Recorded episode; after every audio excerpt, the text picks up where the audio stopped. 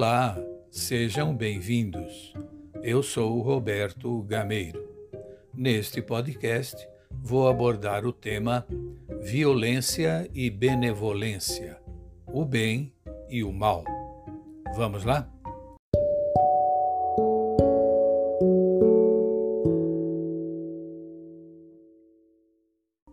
Jean-Yves Leloup, filósofo francês, escreveu no seu texto o poder do silêncio. Abre aspas. Acredita-se que o silêncio não combina com o poder, pois este tem se confundido com prepotência e violência. O verdadeiro poder do homem não consiste em atos de violência física.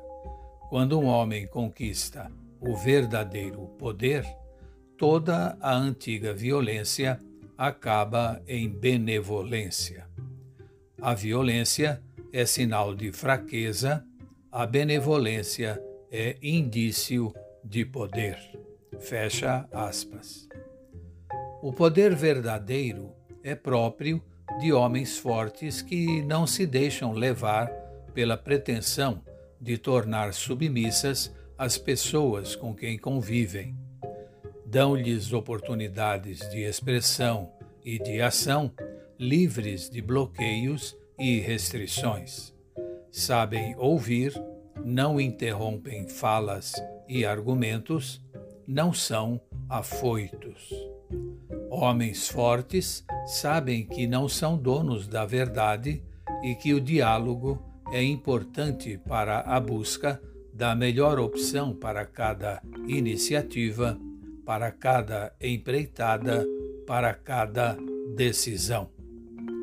Homens prepotentes têm geralmente por trás da sua opressão e da sua tirania uma fraqueza no caráter e na personalidade que os impede de serem benevolentes para não perderem a armadura com que se protegem. Dalai Lama escreveu certa vez, abre aspas, violência não é um sinal de força. A violência é um sinal de desespero e fraqueza. Fecha aspas.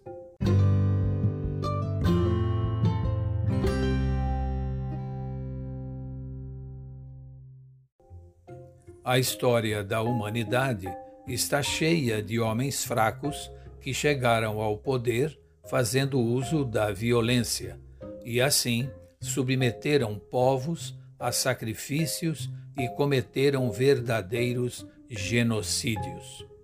Mas, como não há mal que sempre dure, muitos deles terminaram como vítimas do mesmo estigma. Por outro lado, na nossa memória, pululam exemplos de homens e mulheres que dedicaram e dedicam suas vidas a promover o bem, a enfrentar o mal e os maus, a proteger os vulneráveis, fazendo uso da palavra, dos bons argumentos, da sinceridade, da verdade, do convencimento dialogal.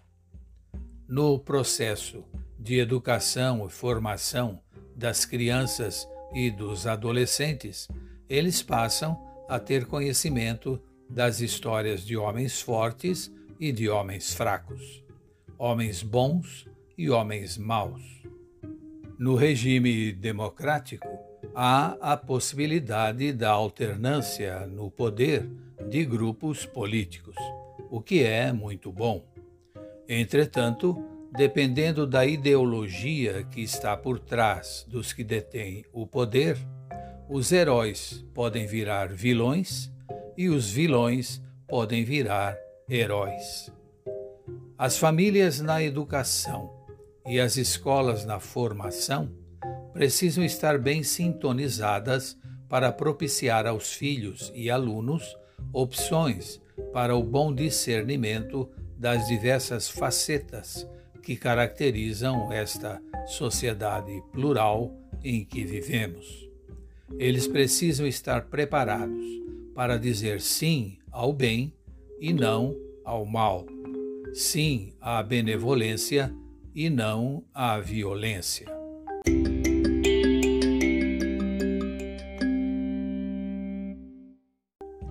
Por agora é isso.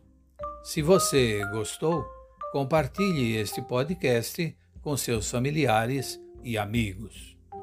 Antes de terminar, fica a minha recomendação de hoje para sua reflexão com este texto de autoria desconhecida.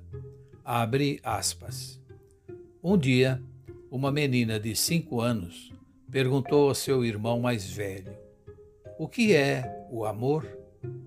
Ele sorriu e respondeu: O amor é quando eu sei que furtas todos os dias chocolate da minha mochila e eu continuo a guardá-los no mesmo lugar. Fecha aspas.